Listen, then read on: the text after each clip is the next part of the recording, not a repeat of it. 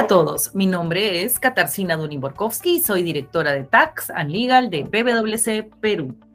Hola a todos, mi nombre es Gabriela Aro y soy directora de Tax and Legal de PwC Perú.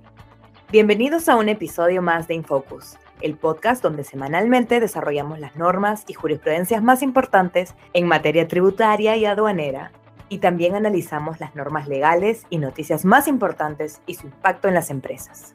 En esta semana se publicó el nuevo reglamento de la Ley de Obras por Impuesto y también el Consejo Normativo de Contabilidad aprobó el set completo de las normas internacionales de información financiera versión 2022, así como el marco conceptual para la información financiera. Por su parte, el Grupo Parlamentario Perú Libre presentó el proyecto de ley número 3060-2022 CR, denominado Ley que crea el impuesto a la fortuna con justicia social. A la fecha, el proyecto se encuentra en evaluación en las comisiones de Constitución y Reglamento y de Economía, Banca, Finanzas e Inteligencia Financiera. Gaby, cuéntanos, ¿qué se pretende grabar con este proyecto de ley?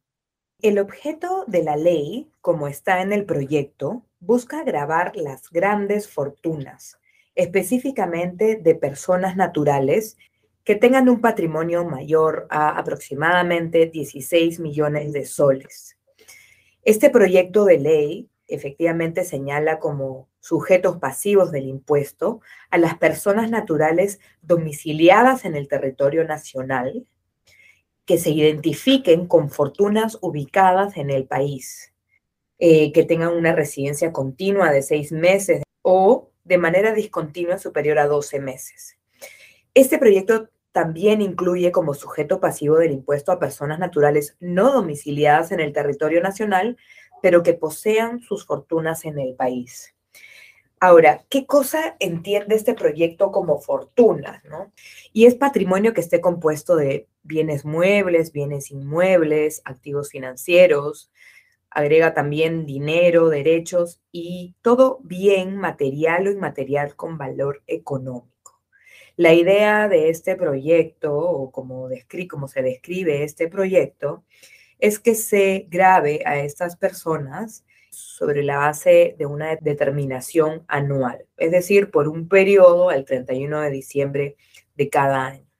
Eh, la porción, digamos, la proporción que se grabaría son porcentajes en una escala progresiva acumulativa, ¿no? Desde 600, desde 16 millones hasta 20 millones una determinada tasa, de 20 millones de fortuna a 25 millones otra tasa.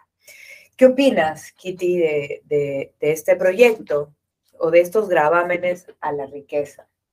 En relación a este proyecto, comentarte, Gaby, que han habido otros intentos en el Congreso de la República de grabar la riqueza.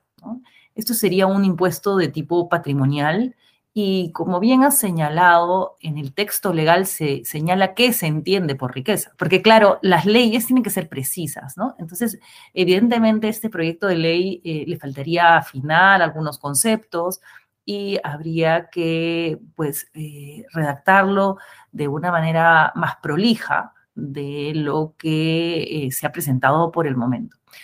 Eh, en nuestra legislación existen otros impuestos patrimoniales, como por ejemplo el impuesto al patrimonio vehicular o el impuesto al patrimonio predial, que grava a los propietarios eh, de inmuebles o a los propietarios de vehículos con una antigüedad no mayor de tres años desde que están inscritos en registros. Si bien es cierto que en el Perú no hay un impuesto a la riqueza como tal, en otros países de América Latina sí existen con otro articulado. Creería que un impuesto de este tipo, bueno, tendría que analizarse la constitucionalidad del mismo y, solo precisar también que eh, si bien es cierto que este eh, impuesto existe en diversos países del mundo, no es el impuesto con el que más se recauda. ¿no? Normalmente las personas naturales no tienen eh, sus activos a su nombre, sobre todo cuando son personas que tienen mucho patrimonio. Entonces, la forma de recaudar a través de estos impuestos en la práctica no ha demostrado mucha eficiencia. El proyecto señala que se quiere recaudar ingresos para reducir las brechas sociales.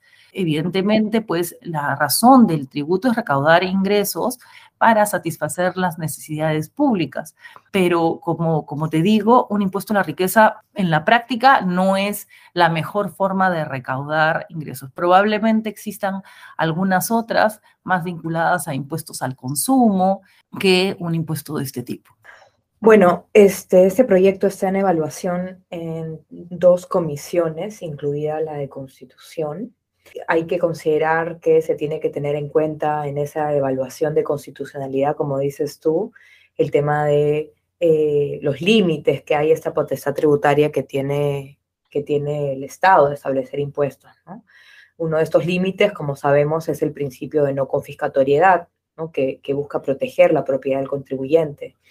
Esto es, se deberá evaluar si es que la carga tributaria, y no considerada de manera individual, sino como dices tú, con los diversos otros impuestos al patrimonio, exceden la capacidad de pago de los contribuyentes. ¿no? Como bien dices tú, hoy se, el proyecto se refiere a personas naturales, se, tendría que identificar y se, y se apunta a SUNAT para ser quien haga, entiendo, lo que se busca que se haga una lista para efectos de la, recaudación se le encarga a la SUNAT elaborar un listado de las personas naturales este, afectas a este impuesto, ¿no? Entendería yo que tendrían que identificar a la persona natural cada una de sus propiedades, pero claro, como bien dices tú, no necesariamente van a estar a nombre de las personas. Y además, como decía, se va a tener que evaluar si respecto de ese patrimonio ya existen otros impuestos que, graben la sola, la sola tenencia de propiedad, ¿no? Efectivamente, esto, este no es un tema menor, es algo que se debe tomar con mucho cuidado y, con proyectos más prolijos, ¿no? No quiero criticar el proyecto en sí, pero sí, evidentemente, le faltaría claridad en varios puntos y debería tener en consideración pues lo que dicen las estadísticas, ¿no? Y las estadísticas eh, prueban que este tipo de tributos, lejos de recaudar, retraen la inversión, porque las personas naturales pues van a buscar eh, no estar afectas a un tributo por eh, la riqueza que ya han eh, obtenido y que en principio ya ha pagado un impuesto a la renta.